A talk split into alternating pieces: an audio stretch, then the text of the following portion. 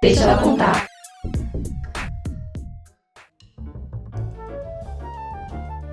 Olá, seja bem-vindo a mais um episódio do Deixa ela contar, um podcast que aborda assuntos sobre carreira profissional de mulheres com suas rotinas, vidas e desafios. Então, pegue seu café, sinta-se à vontade e vem com a gente no Deixa ela contar. No episódio de hoje, vamos falar sobre desenvolvimento sustentável que é definido como aquele que atende às necessidades de uma geração presente, sem comprometer a capacidade das gerações futuras de suprirem suas próprias necessidades. A Assembleia Geral das Nações Unidas estabeleceu 17 Objetivos Globais para o Desenvolvimento Sustentável. Esses objetivos reconhecem que erradicar a pobreza deve ser um trabalho junto com estratégias de crescimento econômico, endereçando uma série de fatores sociais e ao mesmo tempo que foca na mudança climática e na proteção ambiental. E considerando todo esse cenário de pandemia que estamos vivendo hoje, esses objetivos são mais do que nunca fundamentais para a recuperação do mundo de forma mais verde, com economias mais fortes e inclusivas, além de uma sociedade mais resiliente. E para falar um pouco mais sobre esse assunto, trouxemos hoje Maria Eduarda Beringer, formada em Engenharia Ambiental pela UFRJ e mestre em política ambiental pelo Sciences Po em Paris, Maria Eduarda trabalha como Portfolio Manager no Fundo Joint SGD, um acelerador dos Objetivos de Desenvolvimento Sustentável da ONU, focado em finanças sustentáveis. Olá, pessoal, bom dia, boa tarde, boa noite. Eu sou a Mayara e vou estar participando do episódio de hoje. Eu me chamo Liliana, eu também vou estar participando como entrevistadora e quem vai ser nossa entrevistada será a Maria Eduarda. Seja bem-vinda, Maria. Obrigada. Boa, boa tarde a todos no Brasil. Boa noite para aqueles que estão fora, como eu.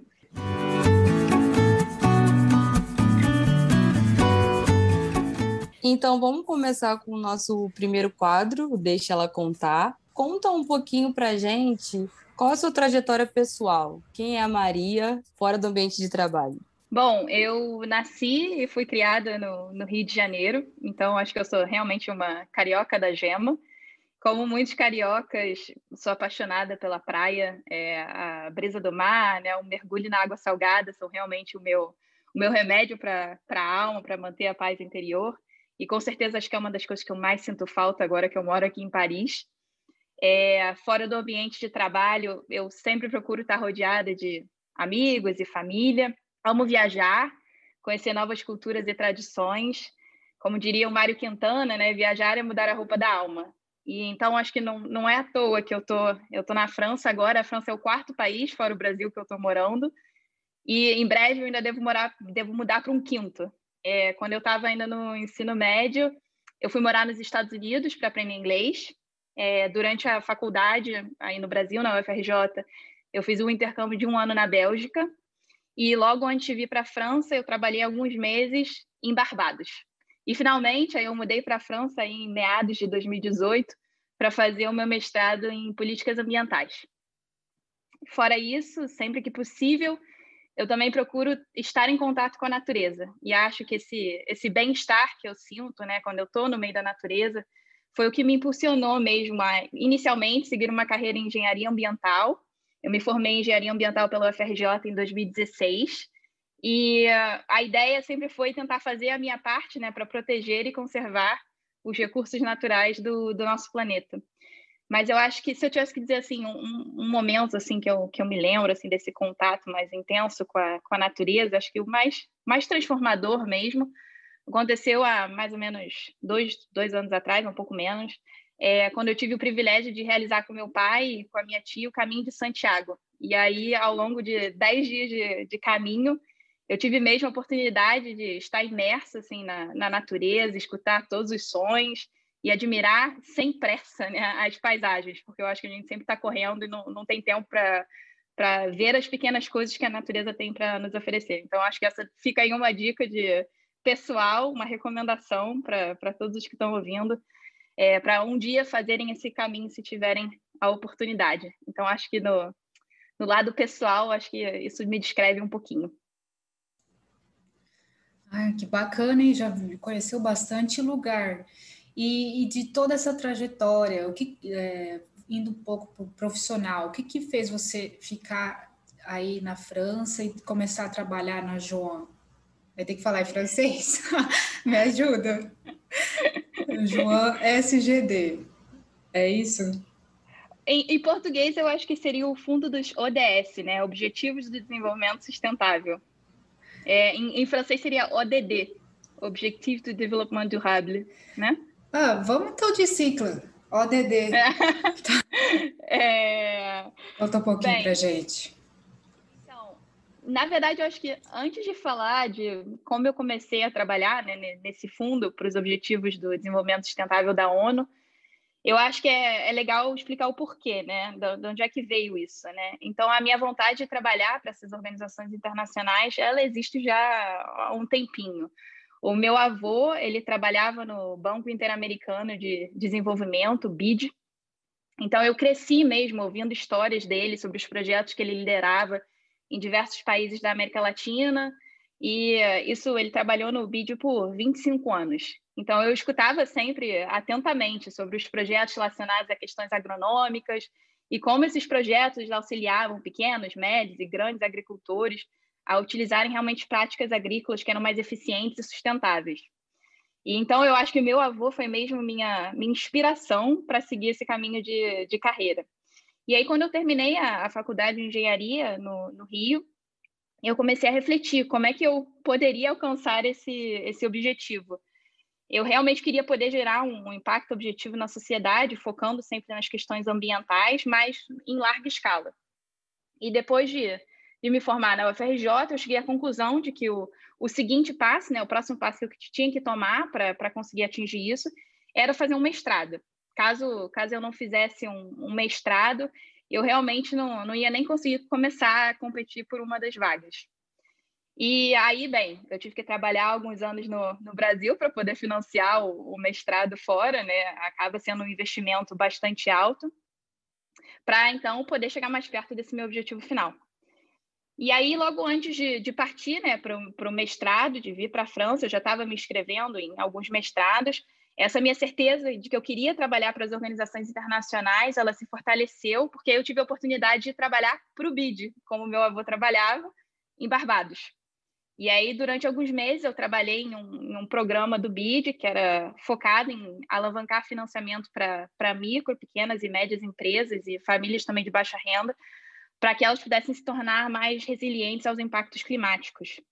E aí, ao mesmo tempo, esse, esse programa ele também capacitava as próprias instituições financeiras em empréstimos verdes, assim ligados a energias sustentáveis, eficiência energética e adaptação climática. Enfim, depois dessa temporada em Barbados, eu acabei decidindo pelo mestrado em Políticas Ambientais no Instituto de Política de Paris, Sciences Po, onde foi realmente é, onde eu adquiri a bagagem de conhecimento, não só em, em políticas ligadas ao meio ambiente, mas também sobre outros tipos de políticas públicas e diversas ferramentas e estratégias para promover um, um desenvolvimento sustentável. Eu vi que eu precisava de um mestrado que não fosse tão técnico como como a escola de engenharia. É, eu precisava abrir um pouco os meus horizontes assim de conhecimento mesmo. E aí, durante o mestrado, eu acabei me envolvendo também mais no tópico de, de finanças verdes, e mais especificamente sobre finanças climáticas, quando eu trabalhei nove meses aqui em Paris para um think tank, que era fazendo uma pesquisa é, focada na regulamentação financeira e como a regulamentação financeira podia ajudar no combate às mudanças climáticas. E aí, finalmente, depois desses dois, dois desses dois, um pouquinho mais de dois anos de é, capacitação, né, e novas experiências profissionais, acho que quase três anos, na verdade, eu passei no, no processo seletivo para começar a trabalhar no, no Fundo dos Objetivos do Desenvolvimento dos, dos Objetivos no Fundo dos Objetivos de Desenvolvimento Sustentável da ONU em julho de 2020 e dentro desse fundo, eu faço parte da equipe de finanças para os ODS. Então, isso é mais ou menos como, como eu cheguei onde eu estou hoje e por que, que eu fui atrás disso também. Caramba, já passou por bastante coisa, né? E muito legal como, de alguma forma, você se ligou com o passado do seu, seu avô materno. Então, muito legal como as coisas se, se encaixam assim, né? Então, fala pra gente um pouco da sua rotina, né? Como é o dia a dia de alguém que trabalha com os objetivos de desenvolvimento sustentável da ONU? Bom, a minha posição no fundo, né, o, o título mesmo da posição é de gerente de, de portfólio, gerente de programas. Meu trabalho, então, ele é focado na gestão de 37 programas financiados por, por esse fundo na América Latina, claro, né, vindo do Brasil, região da América Latina ficou, ficou comigo, Caribe e a maior parte do, dos, dos programas que também estão na África. Em resumo, esses programas eles buscam criar caminhos, mecanismos e parcerias para desbloquear os fluxos de capital público e privado para que os objetivos do desenvolvimento sustentável sejam atingidos em, em larga escala. Os programas eles são divididos basicamente em, em dois grupos, se eu posso dizer assim. O primeiro grupo de programas ele apoia o desenvolvimento de estratégias nacionais financeiras para estimular investimento nos ODS. São, então, mais centrados em auxiliarem os países a realizarem reformas financeiras para que o planejamento para alcançar o desenvolvimento sustentável também esteja alinhado com os recursos financeiros disponíveis. Afinal, né, sem, sem dinheiro, como é que você atinge um, um objetivo, né? É, então, eles também colaboram para para maior colaboração entre o setor público e privado em prol dessa casa maior que é atingir os ODS. E o segundo grupo de programas, é, eles buscam criar novos veículos financeiros. Então, são, por exemplo, fundos de impacto ou títulos de renda fixa verdes, para realmente mobilizar maior fluxo de capital para projetos que acelerem esses ODS. Mas qual é o, o meu papel né, no meio disso tudo? É, então, eu sou responsável, primeiro, por monitorar o progresso desses 37 programas, analisar e agregar os resultados que foram atingidos e redigir os relatórios sobre a performance do portfólio para os doadores do fundo, que, na maior parte, são, são países da, da União Europeia, e bem, a gente precisa mostrar para os doadores também onde é que o dinheiro deles está sendo colocado e quais são os resultados que estão sendo atingidos, né? De que forma a gente está realmente acelerando esses ODS. Então, eu preciso também garantir que a implementação dos programas ela seja de qualidade. E para isso, eu estou em contato constante com as equipes que trabalham no, nos países, né? Quem implementa os projetos mesmo são as equipes que estão centradas no, estão alocadas né, nos países. É, eu não tenho como implementar um, um projeto aqui direto da, da França, então fica a cargo realmente das pessoas que estão no campo. E aí eu, eu, procuro sempre facilitar né, qualquer suporte técnico, assim como colaboração com outras iniciativas inovadoras que eles, que eles precisem. É, por fim, eu também sou responsável por estimular a troca de experiências e aprendizados entre esses programas. Né? Como eu disse, eu tenho 37 que estão comigo, mas é, a minha equipe ainda tem outros. Então, a gente procura sempre promover eventos para essa troca. E, claro, hoje em dia online, né? não tem como ser de outra forma.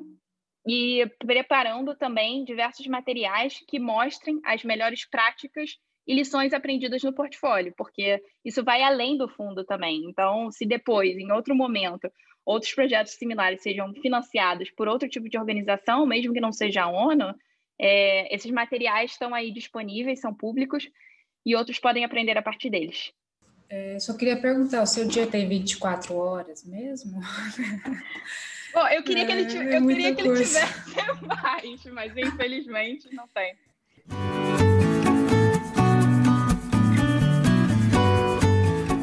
Mas é bacana, bacana. Eu acho que a gente já entrou até um pouco no papo de especialista. Você já deu uma introdução em relação aos objetivos. E daí, eu queria te perguntar, Maria Eduarda, na sua opinião, por que, que esses objetivos são tão importantes? Bem, eu acho que os objetivos, eles são, são mesmo o caminho a ser seguido, né, para alcançar dignidade, paz e prosperidade para as pessoas e para o planeta, né, agora e no futuro, né? O, o, conceito de, de desenvolvimento sustentável, eu acho que é legal também sempre partilhar, né? O que, que é desenvolvimento sustentável no fim das contas? Então, esse conceito ele foi desenvolvido em, em 1987, na verdade, e foi definido como sendo o desenvolvimento que atende às necessidades de todos no presente, sem comprometer as gerações futuras de atenderem também às suas próprias necessidades. Então, é, eu acho que esse é o, é o, grande impacto aí dos Objetivos do Desenvolvimento Sustentável, é, que são 17, né, e dentro deles ainda temos 169 metas e, e, e mais indicadores ainda. E, e, eles trazem, então, um set de medidas a serem tomadas para auxiliar os países a enfrentarem os maiores problemas que a gente tem ao redor do mundo, né, que impedem que esse desenvolvimento sustentável seja atingido. E alguns desses problemas são, por exemplo, as mudanças climáticas, pobreza, desigualdade de gênero, injustiça, desrespeito aos direitos humanos e outros, né? Bem, mas além disso, eu também acredito que os objetivos, né, que com os objetivos, a missão de alcançar, né, o desenvolvimento sustentável, que acaba sendo uma visão bastante não, não complexa, mas assim, ela é bem geral, é, ela eh, se torna um pouco mais clara e tangível também para os líderes que estão ao redor do mundo e para as pessoas, para os cidadãos, né, que podem também fazer é, da parte dele, podem, podem contribuir também para atingir esses objetivos. Então, os ODS, né, como eu disse, eles são um sistema de métrica que ele é universal, eu acho que isso também os torna muito importante. É, 193 países acordaram em 2015 em atingir esses objetivos, então eu acho que isso é um grande feito. Não é sempre que a gente tem um acordo assim sendo feito entre tantas nações. E tem alvos também que, apesar de ser universal, né, os alvos eles também são adaptados à realidade de cada país. Então permite que as próprias nações elas analisem o seu nível de progresso para atingir o desenvolvimento sustentável, assim como para comparar o seu progresso com outros países que estejam num contexto semelhante, né, similar, e aprender deles também como proceder nesses anos que ainda virão, né, até 2030, que é o, o prazo final para eles serem atingidos. Então, no, no, meu ponto de vista, os ODS eles são realmente um norte, né, um guia para que os líderes e, e cidadãos em geral eles possam saber a forma a forma como agir para criar um futuro que seja mais inclusivo, igual, próspero e sustentável. Nossa, muito legal. E assim, na, na sua opinião, qual seria a melhor forma das pessoas que estão nos ouvindo, né, colaborarem para que esses objetivos sejam de fato atingidos? Bom, eu acho que a primeira, a primeira coisa a se fazer, né, antes de agir, eu acho que a gente precisa se informar e aprender, né? Eu acho que os objetivos do desenvolvimento sustentável, eles não devem ser uma ferramenta que é somente compreendida pelos políticos, ativistas ou pessoas que trabalham em organizações internacionais como eu. Eles precisam ser entendido, entendidos por todos, né? Então, hoje em dia, já existem muitos sites e canais que transformam essa linguagem mais técnica dos, dos ODS para um, uma linguagem mais clara para o cidadão. Então, eu acho importante que também exista uma proatividade de, de cada um, né, para poder entender o que é o desenvolvimento sustentável, o que são os ODS e para aí sim pensar qual é a maneira mais adequada para agir individualmente, né? É, eu acho curioso que às vezes tem muitas pessoas que na verdade elas já estão, né, tomando ações que ajudam o Brasil e outros países a alcançarem os ODS sem mesmo elas saberem. Então, se elas estão informadas sobre o que eles são, o que é o desenvolvimento sustentável, elas podem ver, né, com qual objetivo elas se identificam mais. Às vezes tem uma identificação maior com a parte ambiental, como é o meu caso, é, ou então pode ser mais ligada à educação, à redução da pobreza. Então, eu acho importante as pessoas conhecerem para aí sim ver, verem de que forma mais prática mesmo é, o que está ao alcance delas para fazer, né? Mas de forma prática, né? Como exatamente fazer isso, eu acho que também não tem uma receita de bolo, mas no que eu acredito é pense globalmente e haja localmente, né? Acho que cada um sabe julgar melhor o que está ao seu alcance, mas eu acho que o principal é que cada ação ela importa, né? E a ação de uma pessoa também pode inspirar várias outras que estão no seu entorno. Seja ela, então, é, para reduzir uma pegada de carbono e auxiliar, então, o combate às mudanças climáticas, seja reduzindo a sua geração de plástico, então, a quantidade de lixo que vai para os nossos oceanos, ou então estimulando, por exemplo, que mais mulheres ocupem os cargos de liderança em seus ambientes de trabalho.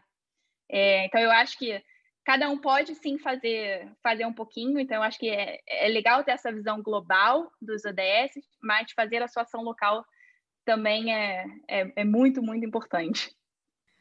É interessante porque às vezes algumas pessoas têm mais acesso ao conhecimento, né, e querendo que ela pode refletir no meio. Acho isso bem interessante.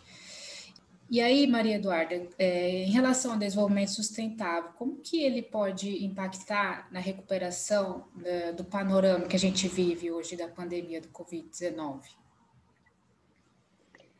Então, eu acho que em uma, em uma crise em geral, né? Não é, não é só a crise do, do coronavírus, mas em, em momentos de crise em geral, existe uma, uma tendência né, a pensar numa resposta imediata, a curto prazo, né? mas eu acho que é importante entender que focando no desenvolvimento sustentável, focando nos ODS, a gente não só está respondendo à crise atual, mas também a gente está evitando impactos catastróficos de crises futuras. Na verdade, já tem outras crises que estão acontecendo além do coronavírus. Né? Eu acho que a crise climática ela já vem acontecendo aí há algum tempo e ela vai continuar. É, outros países sofrem conflitos, né, guerras ainda, que são, é um outro tipo de, de crise sendo enfrentada, e os ODS realmente ajudam as, as nações a se prepararem, se planejarem melhor para esses momentos de, de choque. Então, eu acho que se a gente tivesse focado pouco mais nos ODS aí no passado, talvez a nossa resposta é, ao coronavírus, né, o impacto que o coronavírus teve na, na todas as sociedades do mundo, talvez tivesse sido menor, né? É, então eu acho que a gente focar, sair um pouco dessa, dessa mentalidade tão imediatista e pensar um pouco mais é, a longo prazo, né? Nessa sustentabilidade a longo prazo. Foi o que a gente falou, sustenta, é, desenvolvimento sustentável não é só pensar na geração presente, mas é também pensar na geração futura. Então, eu acho que é, o primeiro grande passo dos ODS ligados a essa pandemia é isso: é não só pensar na pandemia do coronavírus atual, mas nas outras crises também que, infelizmente, virão, né? E eu acho que o outro ponto também legal de salientar aqui é que com o, o Covid-19, a gente também entendeu que uma, uma crise sanitária, né, que começou como uma, como uma crise somente sanitária, na verdade, ela se expande para todas as outras esferas ela se expande para a esfera social, ela se expande para a esfera econômica. Isso então mostra que a crise, né, a resposta para a crise, ela tem que ser desenhada de maneira integrada. E, é, e essa é justamente a ideia dos ODS, né, que um problema ele não é tratado de maneira isolada, mas sim de forma conjunta. Então eu acho que essa essa vai ser a maneira que os ODS vão ajudar a gente a sair desse desse momento tão complicado, tão difícil e doloroso que o mundo vive hoje. É, de fato, assim, acho que tudo está conectado, né? E a gente tem o costume de esperar uma crise, de esperar algo acontecer para agir e não não planejar, né? Não tentar evitar ou para quando algo acontecer não seja tão catastrófico, né? Mas é, você até falou de que existem sites onde a gente pode olhar isso de maneira mais clara, esses objetivos. Então, para encerrar o nosso bloco, você indica algum livro, ou curso, ou até site sobre esses assuntos, para quem quer se aprofundar um pouco mais nesse tema? Bom, sites tem realmente muitos. Acho que se você entrar em qualquer site da ONU, você vai ter informação sobre os ODS. Mas, é, e livros também, eu acho que tem, tem muitos aí disponíveis, afinal, são 17 objetivos, né? Cada um centrado em em um tema, então eu acho que vai de cada um também ver com, com qual se identifica mais, né, para escolher um, um livro para ler. Mas eu vou deixar aqui três indicações, então, né? O primeiro é, chama Why Nations uh, Fail, que é de Darren Acemoglu e James Robinson. E, na verdade, o que eu acho interessante desse livro é que ele traz diversos exemplos históricos e, e contemporâneos também para explicar as origens do poder, prosperidade e pobreza e a partir dessa análise, né, por que, que alguns países desenvolveram mais rápido do que outros? E eu acho que esse livro ele faz a gente entender melhor o porquê todos os países do mundo precisam né, perseguir essa, essa ideia do desenvolvimento sustentável e os objetivos do, do desenvolvimento sustentável, né? Por que, que eles são tão importantes para a gente? Então, traz mais esse, esse contexto histórico. É, o segundo livro ele foi escrito por Jeffrey Sachs, que é um dos mais famosos experts em desenvolvimento internacional. e se chama The Age of Sustainable Development. Em português seria né, a Era do Desenvolvimento Sustentável. E nesse livro, o SEX, ele não somente informa os leitores né, sobre os ODS, mas ele também almeja mostrar para os cidadãos as ferramentas e caminhos práticos para atingir os ODS. Então, eu acho bastante interessante. É, e o terceiro, na verdade, ele não é não é um livro, mas a própria resolução da Agenda 2030, que foi quando os Objetivos de Desenvolvimento Sustentável foram né, é, redigidos e aceitos pelos 193 países. É, então, esse relatório é redigido pela ONU em 2015. Eu também acho muito interessante de, de ser lido.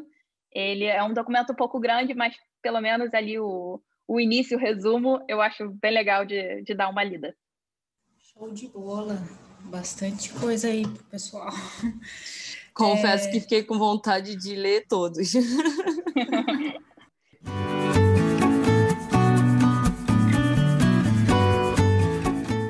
entrando um pouco agora no quadro Mulher no Comando, você já contou para nós que você já fez vem de uma trajetória tanto nacional, né, quanto internacional, já trabalhou em diferentes culturas.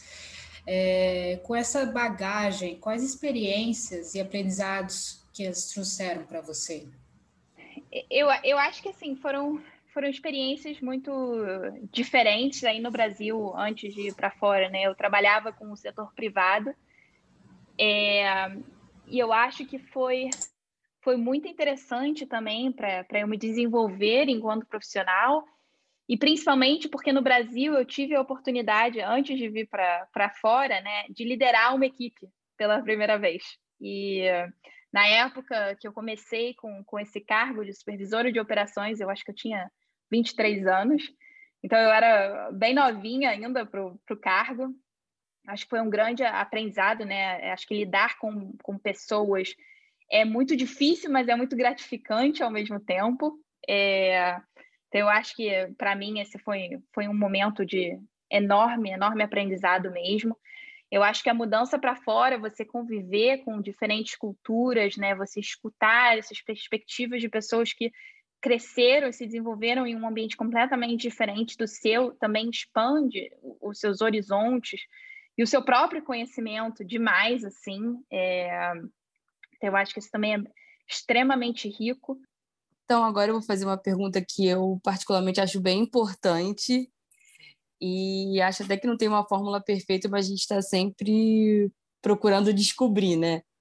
E melhorar. Então, assim, para você, quais habilidades você acredita que uma boa líder deve ter? Hum, realmente, essa, essa pergunta acho que não é fácil, não, não tem fórmula de bolo, né? É, mas eu acho que primeiro de tudo, eu acho que um, um, líder, homem ou mulher, precisa ser humilde, né? Eu acho que sem trabalho em equipe, nenhum objetivo ele é atingido.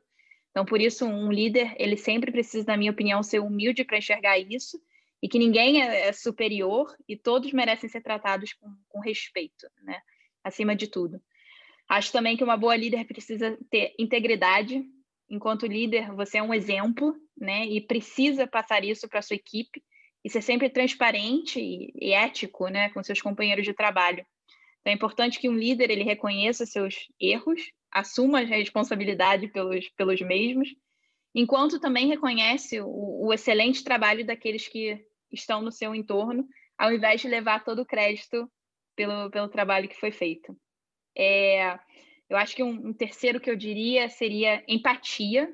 Eu acho que um, somos todos seres humanos enquanto líderes, a gente precisa né, ser capaz de entender as necessidades daqueles que estão no nosso entorno, o que, que eles estão passando, que tipo de ajuda precisam, é, poder entender através da empatia né, as, as, características mais fortes de cada um, ou como desenvolver a, a sua equipe junto com você. Eu acho que é, não vai, enquanto líder, você não quer crescer sozinho, você quer que a sua equipe cresça junto com você.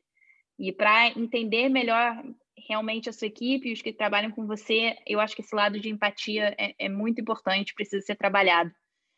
E, finalmente, eu acho que um, uma boa líder precisa ser corajosa. Né? Um líder, ele geralmente precisa tomar decisões difíceis, seja decisões técnicas ou decisões de pessoas, é, que exigem coragem. mas também é preciso né, ter coragem, ser audacioso para trazer ideias inovadoras, apesar dos riscos, para mover então o trabalho um passo adiante. Ficar na mesmice não leva para frente. Isso é muito interessante, são qualidades muito boas. Acho que né, a gente vai adquirindo um processo, até porque você falou que foi com 23 anos, né? A, a primeira, quando você teve a primeira equipe, né? E aí, agora, uh, ah, para a gente encerrar esse quadro, uh, você sendo mulher nesse mundo de, de engenharia, você já sofreu algum preconceito? Teve, passou por algum desafio? durante toda essa sua trajetória? Quem nunca passou, né? Eu acho que uh, mulheres estão sempre passando por, por desafios. Eu acho que nossa luta vai continuar aí ainda por alguns anos pelo, pelo nosso espaço na sociedade, pela igualdade de gênero. Eu, eu tenho que dizer também que eu fui muito sortuda na minha trajetória profissional, porque a maior maior parte dos meus gestores, na verdade, foram mulheres, mulheres fortes, é, empoderadas, que me inspiram até hoje, que eu tenho contato constante com elas. É, então, eu, eu, eu, realmente fui agraciada, assim, eu, eu, fui muito sortuda nesse meu início de, de carreira, de ter essas mulheres para me inspirarem e me fortalecerem também, né? E me desenvolverem enquanto profissional, nessa profissional forte que busca esses papéis de liderança também.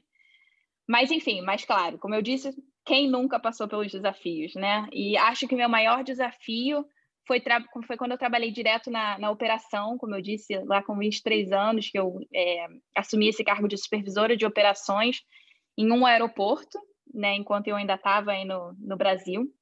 Eu trabalhava com minha, minha equipe, né, apesar de ser é, toda de homens, né, eles eram companheiros maravilhosos e realmente eu tinha uma gestora que, que era incrível, mas o ambiente da operação geral, né, de um, de um aeroporto, ele ainda é muito masculino. E por isso, principalmente quando eu estava começando né, na, na posição, eu não sentia que eu era tratada com, com a mesma seriedade do que o meu companheiro homem, infelizmente, né? E muitas vezes, é, pessoas terceiras, né, que estavam fora da, da minha equipe, eles só procuravam se dirigir ao meu companheiro, apesar da gente ter o mesmo cargo, é, ao invés de, de falarem diretamente comigo, né? Com o tempo, eu acho que eu fui eu fui ganhando o meu espaço e o meu respeito fora dessa minha equipe próxima, mas volta e meia essa essa situação infelizmente acabava se repetindo. É, enfim, acho que é um trabalho constante, é uma luta constante, mas eu realmente espero que no futuro a gente chegue lá e outras engenheiras não tenham que passar pelo mesmo. É, é, é uma luta constante, mas eu fiquei bem feliz quando você falou que você teve líderes mulheres, ou seja, você teve, pôde aproveitar a experiência delas. Agora eu acredito que você seja um espelho para outras e espero que, assim como eu espero que o nosso podcast também inspire outras mulheres e a gente vai fazendo essa corrente, né, para tentar melhorar.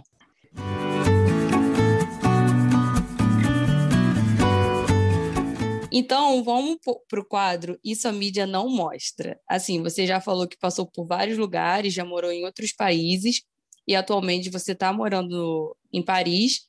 Mas conta para gente como você decidiu sair do Brasil e como foi a sua adaptação.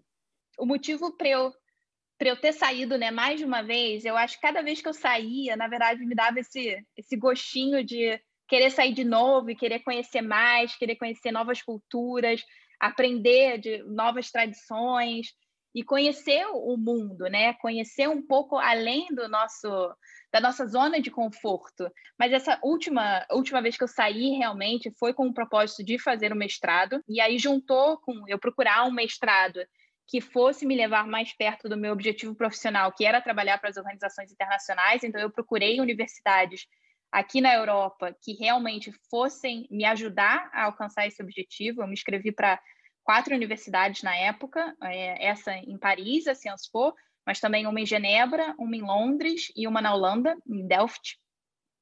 E acabei optando pela, pela universidade aqui em Paris. Então, esse foi o motivo para eu ter saído essa, essa última vez, né? Vamos dizer assim, pra, foi realmente o, o mestrado. E a minha adaptação, eu acho que a adaptação ela muda muito de, de país para país, de sociedade para sociedade. É, mas eu, eu posso dizer assim que aqui na França, é, quando eu cheguei, foi antes da pandemia, né? Parece uma outra era, um outro mundo.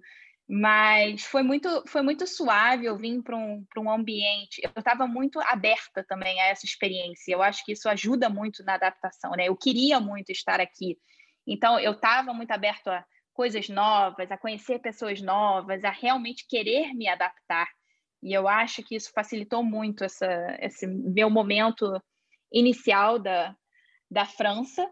Mas eu acho que também qualquer nova adaptação em qualquer lugar novo traz muitos desafios, porque você começa uma vida do zero, né? E às vezes a gente não pensa nas pequenas coisas. Quando você muda para um, para um país, né? Você tem que pensar desde onde você vai abrir sua conta bancária, o que, que você precisa para abrir uma conta bancária. É, até assim, eu preciso de um chip para o meu celular, eu não sei como pegar um metrô nessa cidade, que é extremamente complexo. É, eu, assim, são pequenas coisas. Quando você coloca tudo no, no mesmo balde, o início fica, fica assim muita coisa realmente e é um pouco assustador, eu acho. Mas como eu cheguei para o mestrado, eu tinha um suporte da universidade e tinham muitas pessoas que, como eu, estavam vindo de outros países e estavam descobrindo esse, esse mundo da França também. Eu acho que isso foi muito legal, que as pessoas se ajudavam mesmo, né? Quando alguém conseguia fazer alguma coisa, ou descobria alguma coisa nova, partilhava com os outros, e isso já facilitava um pouco. Eu tinha também dois amigos que moravam aqui já em Paris, que também me ajudaram muito é, facilitaram essa, essa adaptação, porque me deram o caminho das pedras para várias coisas aqui em Paris. Então, isso também ajudou. Mas eu acho que, no, no, geral, assim, eu posso dizer que a, que a minha adaptação na França ela foi, ela foi suave, ela foi tranquila, né? Mas é, sempre temos algum, alguns desafios ainda a ultrapassar. Achei legal que você falou sobre estar aberto, e é muito isso, né? Porque às vezes a gente se muda e a gente quer levar a nossa casa para outro lugar. Então a gente quer levar a nossa rotina, os nossos costumes, tudo exatamente para lá. E não é assim, né? Você tem que, de fato, se adaptar ao local e estar aberta para a cultura e para o local novo. E, assim, todas aqui fizemos intercâmbio na França, né? E eu achei engraçado porque eu acho que quando eu cheguei, de fato, o que me assustou foram esses foi essa burocracia que eu não tinha né, imaginado, assim, dado conta que eu ia ter que abrir conta de banco, eu precisava de um chip. Então, é, é, esse início eu achei um pouco caótico, assim, até as coisas se ajeitarem, assim. Eu sempre é. falei muito disso também. E aí você falou da pandemia, a França entrou, entrou no seu terceiro confinamento, né? Então, como é que tá essa sua jornada de trabalho? Como tá a sua rotina? Tem alguma coisa que você pensa assim que você quer fazer assim que o confinamento terminar? Sim, a França, a França entrou aí nesse terceiro confinamento recentemente, né? É, apesar assim de, de achar que são medidas que são necessárias, não, não as tornam menos difíceis, eu acho. Com relação ao trabalho, o meu contrato, na verdade, isso é, isso é uma coisa curiosa, porque é, o meu contrato ele sempre foi remoto, a, apesar da, da pandemia. Na verdade, a minha equipe está, a maior parte da minha equipe está em Nova York. Então, quando eu comecei com, com eles, seria remoto de qualquer forma, com ou sem vírus. É, eu tenho uma pessoa que trabalha comigo que está na Mongólia. É, eu estou aqui na, na Europa e a maior parte está em, em Nova York mas eu trabalho com pessoas que estão espalhadas em muitos outros países. Então, eu estar também presencialmente em Nova York, por exemplo, eh, também me faria ter que fazer esse trabalho remoto de casa grande parte do tempo, sabe? Então, é, enquanto para muita gente, né, isso não é o, o normal, eu acho que para o meu trabalho atual, isso seria o, o normal mesmo sem, sem a pandemia mesmo. E eu dei muita sorte que essa, essa equipe que eu trabalho, a gente se adaptou muito bem com, com esse contexto remoto e a gente trabalha de forma muito sincronizada, mesmo, mesmo não estando no, no mesmo espaço. A gente não se conhece fisicamente, a gente nunca se viu. Então, apesar de a gente passar muitas horas juntos é, ao longo da, da semana, esse encontro ainda não pôde acontecer por conta da, da pandemia mesmo. Espero que em breve isso, isso vai ser possível. Acho que os planos de vacinação, aí, principalmente nos Estados Unidos, estão bem acelerados. Então vamos ver se, se em breve eu consigo conhecer a minha equipe presencialmente. E sobre o que, que eu quero fazer, né, quando esse confinamento acabar, eu quero ir para o Brasil. eu tô com muita saudade. É, realmente é o que está na minha lista que eu já estou adiando é, direto. Eu falei assim, não, do meio do ano não vai passar, era a minha ideia inicial. Aí agora eu já estou chegando à conclusão de que meio do ano, hum, não sei se vai ser muito possível. Aí eu pensei, não, tudo bem, eu faço aniversário em outubro, esse ano eu vou 30. Então eu falei assim, não, pro meu aniversário, então eu vou. É isso. Vamos ver, espero muito que seja possível, mas eu acho que esse é meu plano realmente número um. Eu quero abraçar os meus amigos, eu quero abraçar minha família, eu quero dar um mergulho na praia de Ipanema. É, então, realmente, assim, quando, quando isso tudo passar, todo mundo puder estar vacinado, espero que em breve, eu acho que esse é realmente o meu, meu plano número um. Eu acho que todo mundo anseia, né? Acabar, em vez de ter tipo, um grande abraço, assim, o mundo inteiro, todo mundo quer se abraçar. Sim. Uh, e, e para encerrar, então, com chave de ouro, é, qual seria o seu lema de vida, Maria Eduarda? Hum, nossa, pergunta difícil essa. Bom, é para. Eu acho que hoje, depois desse um ano aí de, de pandemia, né? Eu acho que os lemas ele também mudam um pouco de acordo com o contexto que a gente está vivendo, né? E acho que depois desse um ano de pandemia, meu lema seria um que é dito por Gandhi, que diz: viva hoje como se você fosse morrer amanhã e aprenda como se fosse viver para sempre. Acho que com a pandemia a gente aprendeu a valorizar o presente ao máximo e acho que foi a grande lição que, que nos foi dada, né? não só para mim, como, como para todos, então, eu venho tentando pregar esse lema no meu dia a dia desde então. É, eu acho que é, é um ótimo, um ótimo lema. Então, Maria, muito obrigada por ter aceitado participar do nosso episódio e ter trazido tanto conhecimento desse assunto que é tão importante para o futuro do planeta. Também quero agradecer, nossa, foi muito interessante, deu para aprender bastante. Uh, tem bastante informação aqui. É, muito obrigada de novo por participar.